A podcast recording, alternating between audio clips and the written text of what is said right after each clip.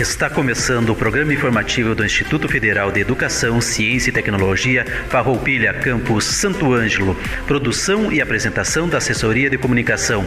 Servidores Adilson Moraes, Andrew Ferreira, Rodrigo Thomas e do aluno e estagiário Lucas Maciel. Direção Adilson Stamberg, diretor-geral do campus do IFAR. Todo o conteúdo é de inteira responsabilidade dos seus organizadores.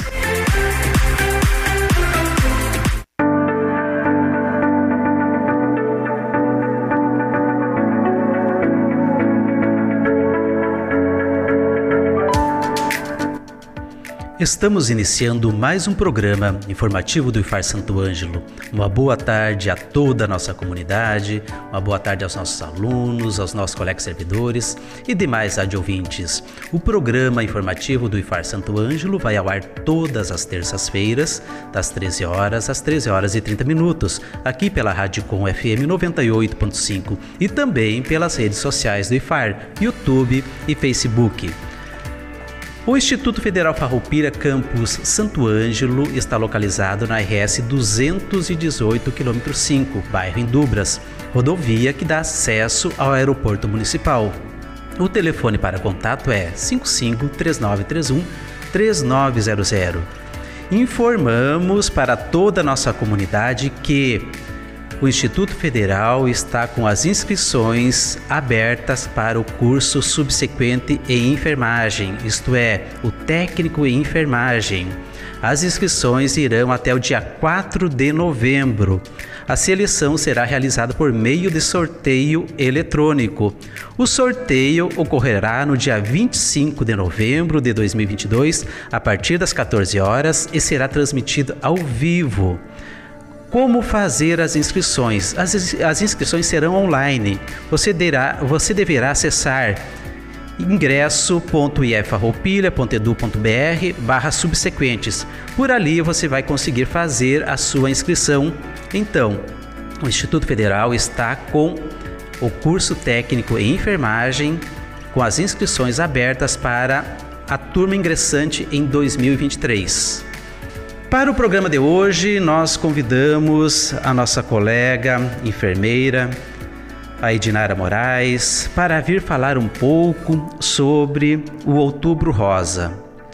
Outubro Rosa é uma data comemorada, isto é, é um mês todo comemorado por ser conhecido como um movimento que visa a conscientização, a promoção sobre a prevenção contra o câncer de mama e a importância do diagnóstico precoce.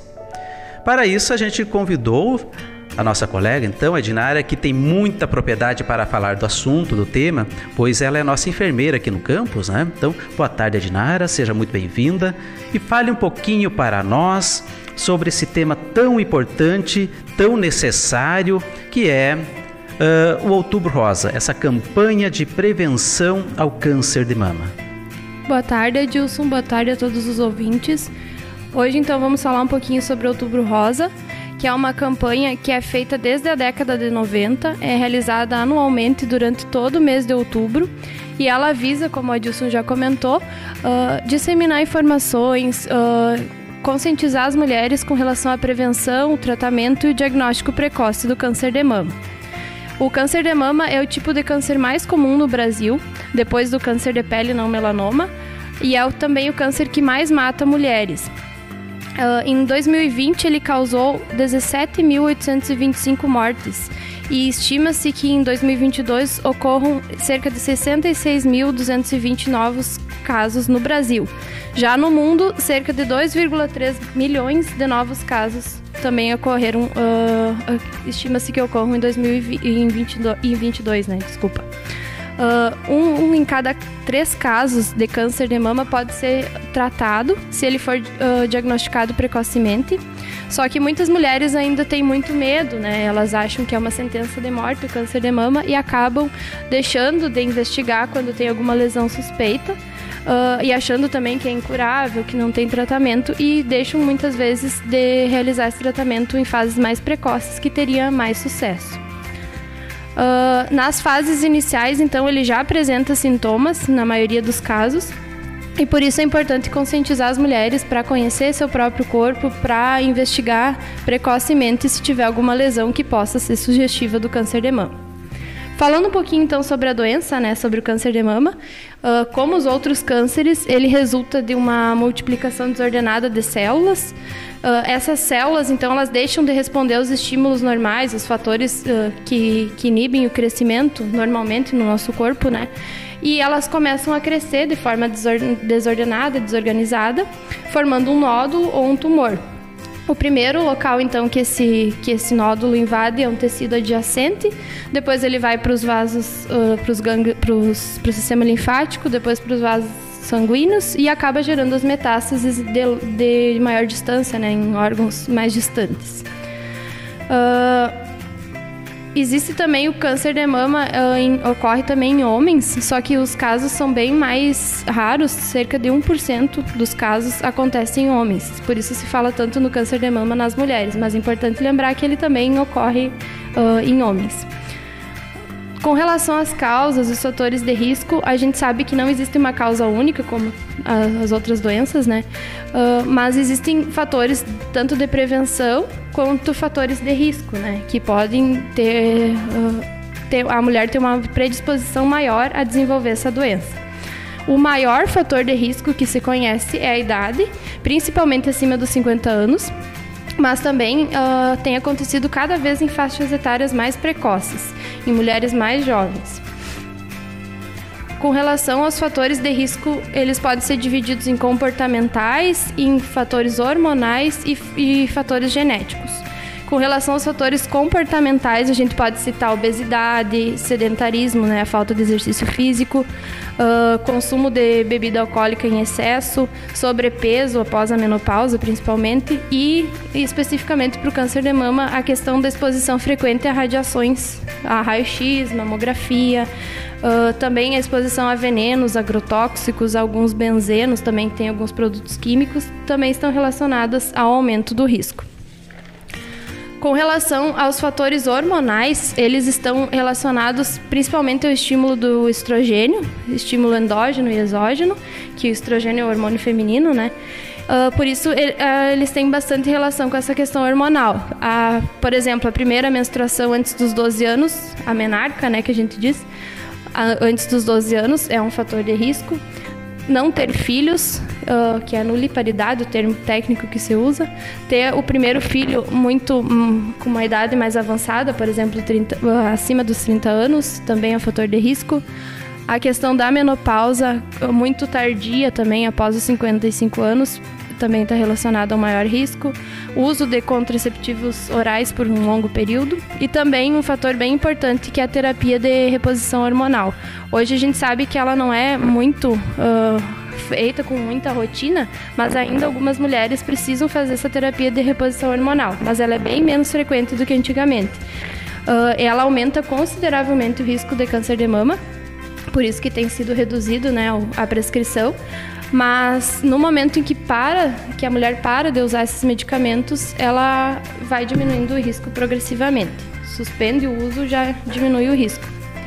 Com relação a fatores eh, hereditários ou genéticos, o fator mais importante então é o histórico, né? Histórico pessoal, principalmente mulheres, uh, uh, mãe, tia, uh, parentes de primeiro grau que tenham tido câncer de mama uh, e, ou câncer de ovário também, né?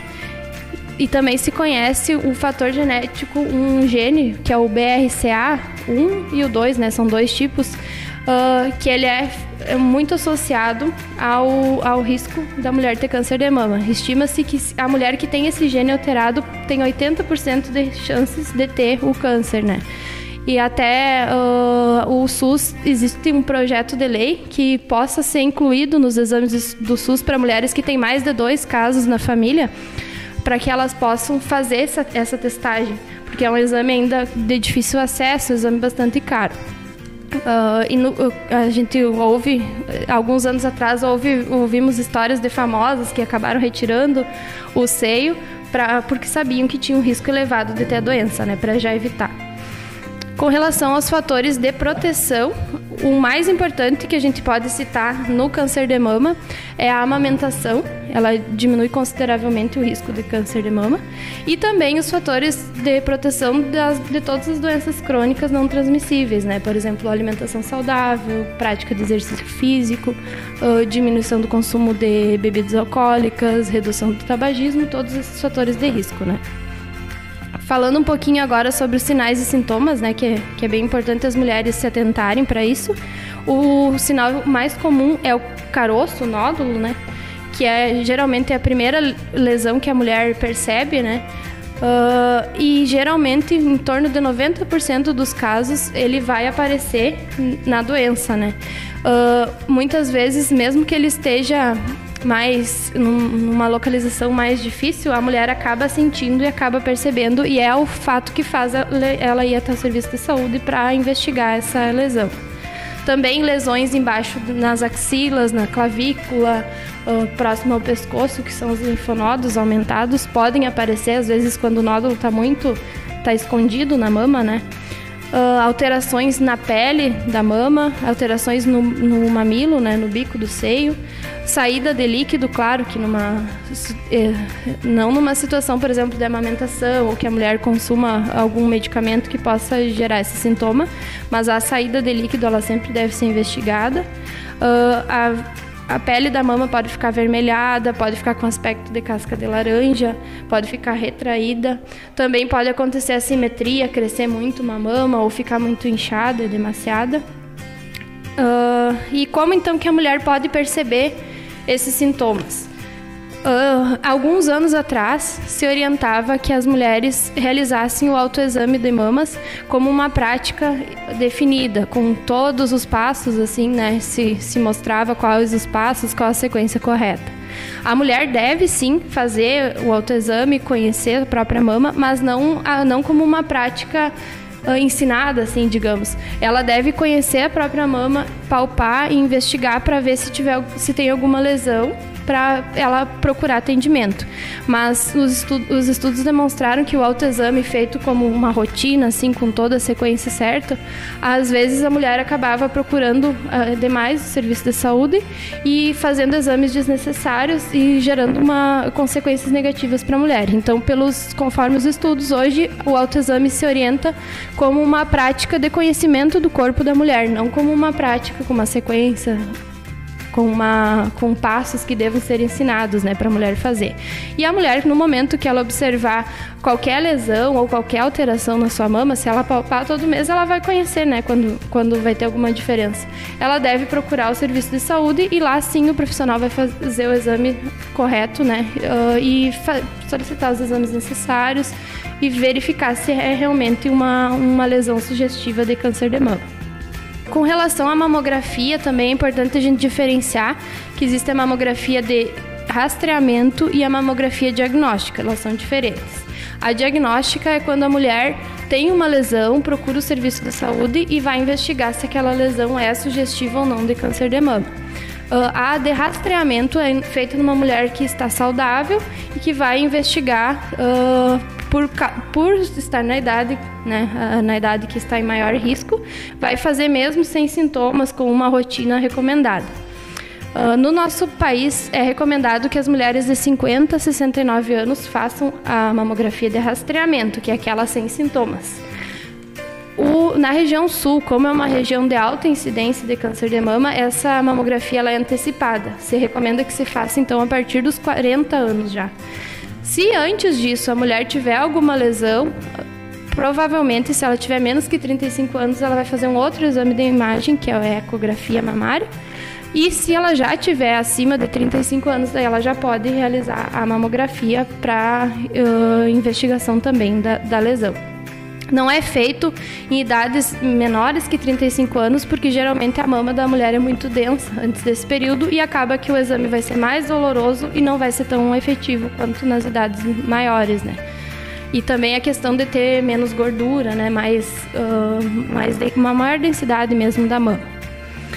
Uh, quando se observa uma lesão suspeita, depois que se, se realiza a mamografia também permanece suspeita, pode ser feita então a biópsia uh, geralmente é feita uma punção por agulha e lá vai ser feito um exame da célula para observar se é câncer ou não.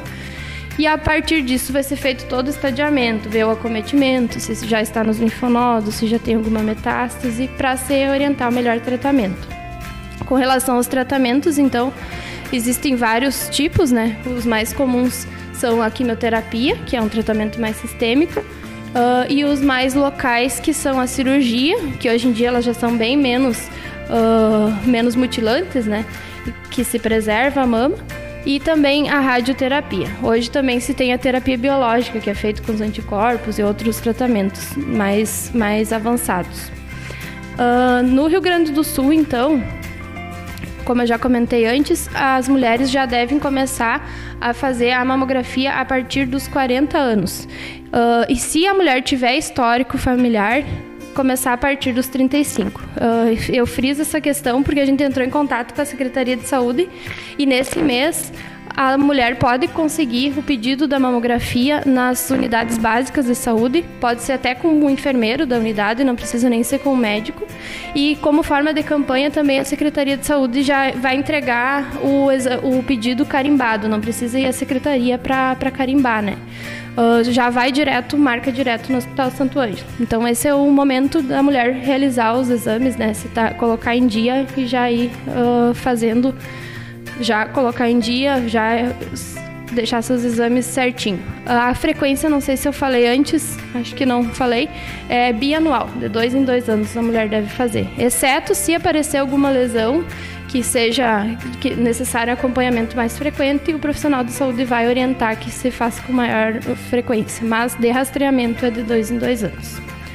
Não sei se tem alguma questão. Uh, temos sim, olha só, é um, é um, tema muito emblemático, né? Porque ele envolve uh, a saúde, né? Envolve a saúde, sem dúvida, mas também ele envolve a autoestima, né? A autoestima tanto do homem quanto da mulher, uhum. né? porque ele influencia uh, na vida do casal ou na vida da própria mulher, se ela não, for, não, não tiver um companheiro ainda, né? Porque ela precisa se conhecer, precisa se perceber. E a senhora falou que nós temos os exames BRCA1 e BRCA2, né? que são exames preventivos para aquelas pessoas que já têm quem sabe lá uma tendência genética, quem sabe tem uma tendência por é, hereditária, né? Uhum. Uh, que o valor ainda não está acessível aqui para nós no Brasil. Mas ele é possível a gente conseguir via sistema de, único de saúde ou via particular. Como que está isso aqui para nós? Até para a gente clarear para a nossa comunidade, né? E daqui um pouquinho a gente tem pessoas na situação que pode até pagar um exame desse para prevenir, porque isso é saúde, né, gente? Então é necessário que a gente uh, dê, dê preferência para a nossa saúde, para, preferência para a saúde da mulher, preferência para a saúde da família. Como eu comentei antes, então existe um projeto de lei tramitando uh, que mulheres que tenham pelo menos dois casos de familiares de primeiro grau que tenham tido câncer de mama possam fazer esse exame diagnóstico pelo SUS. Fora isso, existem os exames na rede particular. Aqui mais próximo, uh, em Porto Alegre, uh, tem o exame mas uh, também, se a mulher entrar na justiça, fazer um processo judicial, pode acabar conseguindo o exame também. Mas existe essa, esse projeto de lei tramitando para se ter pelo SUS, no caso da mulher ter mais de dois familiares, né, que tenham tido a doença. Vejam só, essa é uma informação importante, né, que até então estava é, inacessível para grande parte da comunidade. Enfermeira Edinara, assim, a senhora falou um pouquinho dos sintomas e eu gostaria de pisar, repisar esse, esse, esse, esse tema sobre os sintomas. Quais são os sintomas mais comuns assim para o câncer de mama? Que a gente possa trazer e a, e a, e a pessoa, a mulher ou o homem, possa se olhar no espelho e começar a verificar porque se ele tem uma predisposição ou se ela tem uma predisposição, para que se perceba com precocidade, com antecedência para prevenir. Bom, então assim, a orientação é que a mulher todo mês ela o, o palpe seu corpo, observe-se na frente do espelho durante o banho, Uh, e observe se tem alguma lesão suspeita. As lesões mais comuns, como eu comentei antes, em torno de 80, 90% dos casos, é, são os nódulos. Eles já aparecem nas fases mais precoces. Às vezes, quando o nódulo está numa parte mais interna da mama, pode ser que ela já não observe tanto no início. E a importância de conhecer o corpo de fazer essa palpação todo mês é porque se ela observar qualquer coisa diferente que não tinha no, no mês anterior, ela vai ficar atenta, né, para procurar um profissional de saúde para avaliar da melhor forma possível. Mas como tu perguntou do, dos sintomas também, além do nódulo, tem a questão da aparência da pele da mama, quando a pele está muito vermelha, quando ela está engurgitada, muito inchada, quando ela está quente também, pode ser algum sinal, uh, com aparência de casca de laranja, ou quando tem muita assimetria. A questão da assimetria é importante de, de destacar, né? Porque tem mulheres que têm uma assimetria nas mamas, principalmente depois de amamentar, né? Pode ser que uma mama seja um pouquinho maior que a outra. Daí é por isso que é importante ela conhecer o corpo. Se ela sabe que é assim sua mama, ela não vai se preocupar, né? Mas se ela observar que de um mês para o outro uma mama cresceu muito, ela já vai ficar mais atenta para procurar o atendimento. Também tem os linfonodos que aparecem com frequência na parte da axila, né? É importante quando faz a palpação já palpar linfo... a, a cadeia de linfonodos embaixo da axila, na clavícula, próximo ao pescoço, são locais que podem aparecer os, os linfonodos. Uh, também a senhora comentou sobre a menopausa, né? A mulher na menopausa uh, tardia. E quando houver a menopausa precoce, é fator também que possa ser fator de risco para o caso de câncer de mama? A, a idade por si só ela é uma, um fator de risco, né? A menopausa tardia significa que ela teve a influência do, dos hormônios lá, dos estrogênios, por mais tempo. Então, por isso ela se torna uma, um fator de risco. Uh, mas a menopausa tardia, sim, é o fator de risco quando demora muito para ela acontecer, porque a mulher ainda está sob influência de muito, muito, muita influência dos hormônios estrogênios, né, que são relacionados ao risco. Porque a, a menopausa há uma tendência que ela comece na mulher uh, aos 45 anos, né, até os 55.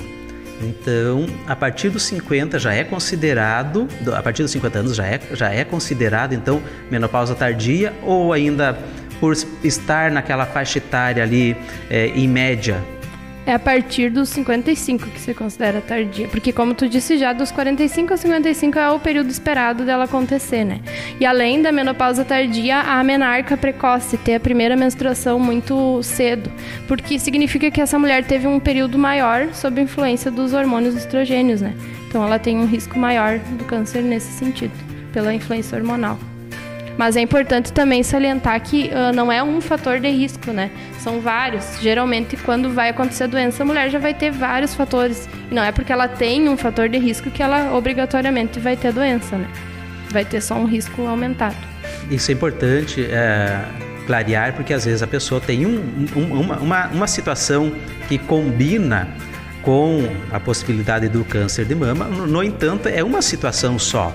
Tá? E para que seja confirmado, realmente tem que fazer os exames e são vários fatores que trazem essa informação para que seja diagnosticado sim é, precocemente ou até mesmo né, na fase já de, de correção, na fase de correção que é quando o câncer já está insta, enfim já está instalado ali naquele, naquele órgão eu vou perguntar para a senhora sobre a disseminação. É, como que funciona a disseminação na fase de metástase? Bom, como a gente já conversou antes, então, uh, o câncer em si ele é uma multiplicação de células, né, desordenada. Uh, elas param de responder aos inibidores de crescimento e a primeira disseminação dele vai ser no órgão subjacente, né, na própria mama. Ele vai começar a crescer ali na mama. Aí ele vai crescendo, atinge primeiramente o sistema linfático. Do sistema linfático, uma célula alterada pode chegar então ao linfonodo. Aí o linfonodo vai estar tá aumentado. Aí muitas vezes para o estadiamento do câncer é feito além da biópsia na mama, uma biópsia, uma punção no linfonodo para ver se já está cometido mesmo aquele linfonodo. E depois do linfonodo, muitas vezes, ele acomete a, o, o sistema circulatório e se dissemina para órgãos mais à distância, né? E que é o caso de metástase. E especificamente do câncer de mama, uma das metástases mais comuns é nos pulmões, no fígado também, um local de, que acontece frequentemente, nos ossos também acontece. E quanto à dor, né? a mulher ou o homem que está cometido com câncer de mama, é, isso é um fator também é, comum sentir dor ou, ou, ou, naquela fase ainda inicial não sente-se dor? Como que é isso? Isso é uma questão importante também que justamente por não sentir muita dor, que às vezes a mulher acaba retardando o diagnóstico, né? Uh, por exemplo, se for uma questão de, de infecção, de alguma outra doença, geralmente tem dor já na fase mais inicial. E do câncer de mama é bem uh, frequente que não tenha dor, inclusive o linfonodo é indolor. Uh, é diferente de um nódulo, por exemplo, que cria quando a mulher tem uma mastite ou uma outra lesão semelhante. Então, geralmente o nódulo é indolor. Muito bem, olha só, esse programa de hoje trazendo essas informações importantes, relevantes para toda a nossa comunidade, desde adolescência até a idade mais avançada. Por que desde a adolescência? A nossa enfermeira ela comentou sobre a menarca precoce, tá? que é a primeira menstruação cedo, bem na tenra idade que é um fator então que influencia. E comentou então também da menopausa, que é uh, a partir dos 55 anos. Então todas e todos fiquem atentos aos sintomas para que todos se cuidem, todos tenham essa prevenção, porque o Brasil é um país campeão de câncer de mama. Tá? Então vamos ter esse cuidado. Uh, a senhora poderia trazer para nós um pouquinho, agora para nós finalizarmos, tem algumas dicas e orientações para a nossa comunidade sobre esse tema? Uh, com relação à prevenção, uh, como eu comentei antes, a prevenção uh, de doenças crônicas transmissíveis, ela se baseia mais ou menos no mesmo, nos mesmos fatores. ter uma alimentação adequada, praticar exercícios físicos, manter o peso adequado, diminuir a ingesta de bebida alcoólica, reduzir o tabagismo, se a mulher for tabagista. E especificamente no câncer de mama, então, ter esse cuidado, né?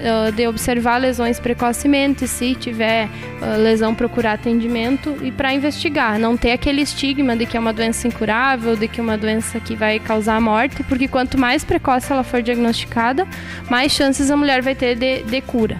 E também mais chance de preservar a mama, né? Se precisar retirar alguma parte, vai acabar cometendo menos, né? Lesionando menos a mama, tendo uma cirurgia menor, de menor porte, né? Uh, por isso que é importante o diagnóstico precoce, né? Muito obrigado, enfermeira Edinara, por trazer essas informações para nós, enriquecendo esse nosso programa e enriquecendo também o conhecimento da nossa comunidade escolar, acadêmica e comunidade em geral. E encerramos o programa de hoje, agradecendo então a, a, sua presença, agradecendo ao Rodrigo, ao Andrew, que estão fazendo a parte técnica, e lembrando a nossa comunidade que as inscrições para o processo seletivo do curso técnico subsequente e enfermagem do IFAR Campo Santo Ângelo está aberta. Vejam só, vai até o dia 4 de novembro de 2022, conforme o cronograma que está no edital. Acesse o site do IFAR, ifarroupilha.edu.br e veja lá o nosso edital para ingresso da turma de 2023 do curso técnico em enfermagem noturno matutino. Serão são 30 vagas. Para finalizarmos, temos a mensagem, a reflexão de Mário Sérgio Cortella. Hipocrisia. A dissimulação, aquele fingimento que parece algo que não se é, retoma um ditado antigo. Por fora, bela viola, por dentro, pão bolorento.